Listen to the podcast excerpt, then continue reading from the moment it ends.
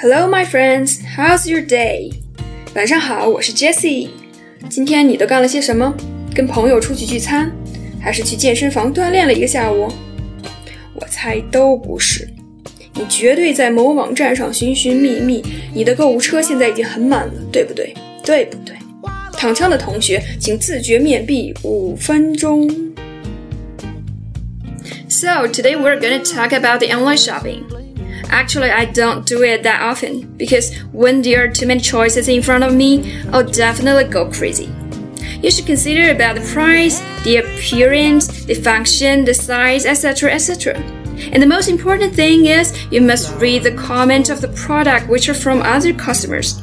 But you know, every person has his own standard of things, and each batch of products is not exactly the same. So, most of the time, it depends on your luck.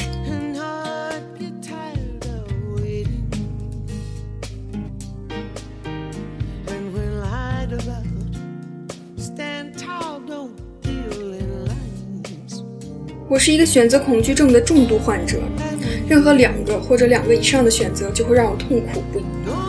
选择的过程那更是心如刀绞、撕心裂肺。比如飞机上提供的餐食，通常是鸡肉面和牛肉饭二选一。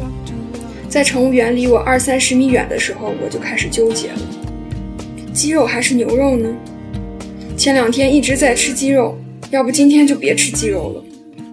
可是这会儿不是太想吃牛肉，一点都不想吃，怎么办呢？面条还是米饭呢？面条好消化，可是一会儿会饿。选米饭，我又不喜欢把菜浇在米饭上，弄得米饭黏黏的，一点都不清爽。完了完了，乘务员推着小车慢慢靠近，该到我了，我怎么办呢？他的餐车每往前推一步。就好像拿着枪把我往墙角逼一步，到最后他要扣动扳机的一刹那，我慌忙的随便说了一种，可是拿到手后又后悔不已，心里想着的却是另外一种选择，每次都是这样。我想纠结的人注定一生都是辛劳的吧。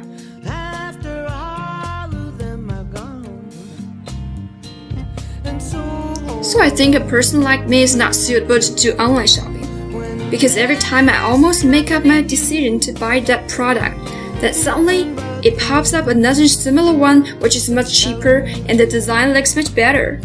And when I check this new one, I find there is another link for some other brand of this thing. Then it took me a whole afternoon to compare all these things.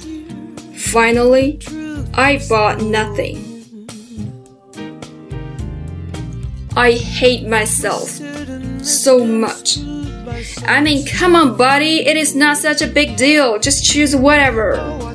But I really want it to be perfect purchase. Every detail must be perfect. I know that is unrealistic, but I just cannot control it. I've been fighting against this bad habit for so many years, and I think it'll keep on going in my lifetime.